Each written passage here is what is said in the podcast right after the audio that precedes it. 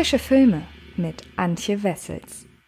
Hallo liebe Freds und herzlich willkommen zu einer neuen Ausgabe des Frische Filme Podcasts, in dem es ja diese Woche über die aktuellen Netflix Originale aus Polen geht, denn ich habe festgestellt, dass es in letzter Zeit das ein oder andere Netflix Original von unseren östlich gelegenen Nachbarn es in die deutschen Netflix Charts geschafft hat. Und ähm, das war für mich Anlass, diese drei Filme mal zusammenzufassen und ihnen jeweils einen Podcast in dieser Woche zu widmen, denn der neueste davon Nobody Sleeps in the Woods Tonight ist relativ neu auf dem Streaming-Portal verfügbar. Plagi Breslau, die Seuchen Breslaus, kam Anfang des Jahres, so um den April herum, ebenfalls zu Netflix. Und dazwischen gab es ja noch einen Film, der die Gemüter ordentlich erhitzt hat. Und all diese Filme haben eine gewisse Derbheit gemein. Und ich bin sehr, sehr gespannt, ob man dahingehend vielleicht wirklich einen Trend feststellen kann, dass wenn Netflix Originalproduktionen aus Polen ordert, dass die dann doch sich durch eine gewisse Derbheit kennzeichnen. Wir werden es sehen. In diesem Podcast geht es nun aber erstmal um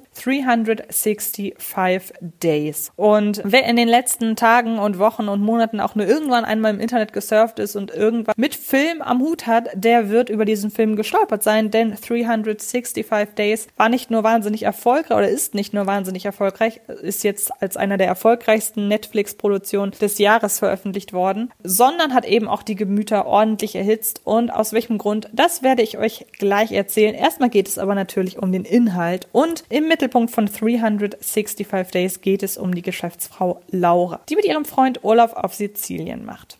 Hier will das Paar gemeinsam ihren Geburtstag feiern und ganz nebenbei versuchen, seine eingeschlafene Beziehung zu retten. Doch es kommt ganz anders. Als Laura eines Abends plötzlich auf den attraktiven Mafia-Boss Massimo trifft, ist sein Interesse an der wunderschönen Brunetten geweckt. Doch die hat kein Interesse an dem Macho und hat die Begegnung mit dem jungen Mann fast schon wieder vergessen, als dieser beschließt, Laura zu kidnappen und ihr ein Ultimatum zu stellen. Innerhalb eines Jahres soll sie sich in ihn verlieben. Nur wenn sie es nicht tut, wird er sie nach 365 Tagen laufen lassen. Nach anfänglicher Skepsis erweist sich die Entführung für Laura als faszinierendes Dominanzspiel, bei dem sie Massimo nach und nach verfällt. Die bislang drei Teile umfassende Romanreihe 365 Dni, wie der Film oder das Buch, die Vorlage in Polen heißt. Ich weiß leider nicht, wie man 365 auf Polnisch ausspricht, aber Dni ist offenbar das polnische Wort für Tage. Der äh, Schriftstellerin Blanka Lipinska galt bereits kurz nach Erscheinen im Jahr 2018 als eine Art polnisches Fifty Shades of Grey. In der erotischen Trilogie verliebt sich ebenfalls ein attraktiver Geschäftsmann in eine junge Frau und verlangt von ihr, sich ihm vollständig zu ergeben und sie dafür mit Liebe und Sex zu lohnen. Doch es gibt neben den deutlich drastischeren Sexszenen einen entscheidenden Unterschied. Steht es der weiblichen Hauptfigur in Shades of Grey nicht bloß jederzeit frei, sich dieser insbesondere in Teil 1 so fragwürdigen Beziehung zu entsagen, wird die Protagonistin in 365 Days oder Netflix-Titel entführt. Darüber hinaus kann man der Shades of Grey Filmreihe zwar einen arg misslungenen, DSM-Szene gefährlich verfälschenden und die Beziehung zwischen Christian Grey und Anastasia Steele als Paradebeispiel für ein toxisches Miteinander darstellenden Auftakt vorwerfen, doch im weiteren Verlauf der Reihe verlieren die Filme zwar nicht unbedingt an Seichtheit und Kitsch, dafür setzen sie sich überraschend ernst mit dem gefährlichen Verhalten der männlichen Hauptfigur auseinander und konturieren darüber hinaus seine nicht mehr bloß als gespielend dargestellte Freundin genug, um beide schließlich wirklich auf Augenhöhe zu positionieren. Nun kann es natürlich sein, dass sich auch 365 Days in Teil 2 und 3 noch in erzählerisch überraschende Höhen emporschwingt, doch nach dem katastrophalen Auftakt, der die erzwungene Liebe zwischen Kidnapper und Entführungsopfer als in schummriges Licht getauchte Männerfantasie darstellt, ist das kaum anzunehmen. Es gibt immer wieder Studien darüber, dass Vergewaltigungsfantasien zu den häufigsten erotischen Fantasien gehören, und zwar nicht von Männern, sondern von Frauen. Insofern lässt sich ein Plot wie jener in 365 Days nicht automatisch als perverse Erfüllung eines Männertraums abtun. Erst recht, weil ja nicht bloß die Romane von einer Frau geschrieben sind, sondern mit Barbara Bialovas auch noch eine Frau die Co-Regie übernahm und am Drehbuch mitwirkte. Und tatsächlich scheinen die Macher bei der Zeichnung von Protagonistin Laura auch im Hinterkopf gehabt zu haben, kein duckmäuserisches Mauerblümchen, als welches etwa Anastasia Steele zu Beginn der Shades-Reihe dargestellt wird, etablieren zu wollen, sondern eine ebenso smarte wie taffe und gleichermaßen attraktive Frau, die weiß, was sie will und selbst im Entführungsszenario ihrem Kidnapper niemals offensichtlich hörig ist. Soweit die Theorie. Abgesehen von ihren beschränkten Schauspielfähigkeiten erfüllt die in 365 Days ihr Spielfilmdebüt gebende Mimin Anna Maria Sieglucker mit ihrem Auftreten noch genau diese Voraussetzung. Ihrem Entführer schaut sie stets selbstbewusst in die Augen. Schon nach kurzer Zeit kommandiert sie Massimos Bedienstete ebenso selbstsicher durch dessen großes Anwesen wie ihr Entführer selbst. Doch den entscheidenden Ton angeben, die Beziehung in Anführungsstrichen der beiden vorantreiben, das wird letztlich doch immer nur Massimo erlaubt. Und die Zeichnung der vermeintlich so souverän in dieser Situation agierenden Laura unterstreicht bloß die Fantasie von der gefügigen Geliebten, die sich spätestens bei den ausladenden Nacktszenen genauso sexwillig zeigt wie ihr Entführer. Unter diesen Voraussetzungen ließe sich ja sogar noch besser argumentieren, dass 365 Days eben gar nicht einfach bloß billige Männer, sondern eben auch erotische Frauenfantasie ist was nicht zuletzt auch den durchschlagenden Erfolg auf der Streaming-Plattform Netflix erklären würde. Schließlich ist die Auswahl an hochwertig produzierten Erotikfilmen für Frauen mit halbwegs valider Handlung arg gering, sofern man nicht direkt auf einschlägigen Pornoseiten danach suchen möchte. Doch das Regieduo aus Tomasz Mandes und Barbara Biolovas inszeniert sein Projekt eben nicht als für Männer und Frauen gleichermaßen attraktive Sexromanze, sondern nimmt klar die Position des Kidnappers Massimo ein. Das beginnt schon bei einer angedeuteten Hardcore-Fellatio-Szene in einem Flugzeug, die vermutlich nur deshalb die FSK-Freigabe ab 16 überstanden hat, weil man das beste Stück des Mannes nie zu Gesicht bekommt. Die Brüste der Schauspielerin sieht man dafür permanent unverhüllt.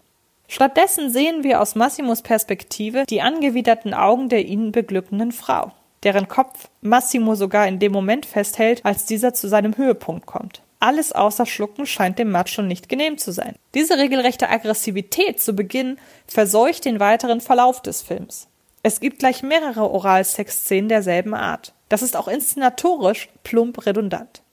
Hinzu kommen Szenen wie diese, in der Massimo Laura gegen ihren Willen an Hand- und Fußgelenken am Bett fixiert und von ihr sogar eine Art Dankbarkeit verlangt, wenn er sich, weil sie nicht will, vor ihren Augen von einer anderen beglücken lässt. Und selbst wenn er sich mit seinem ganzen Körpergewicht auf die junge Frau legt und ihr in einer Nahaufnahme die Angst ins Gesicht geschrieben steht, sorgen das Schummerlicht und die romantische Musik dafür, dass all das wie eine zweistündige Vorstellung davon wirkt, wie es ist, eine Gespielin zu haben, die man so lange bedrängt, bis diese einem tatsächlich jeden erotischen Wunsch erfüllt.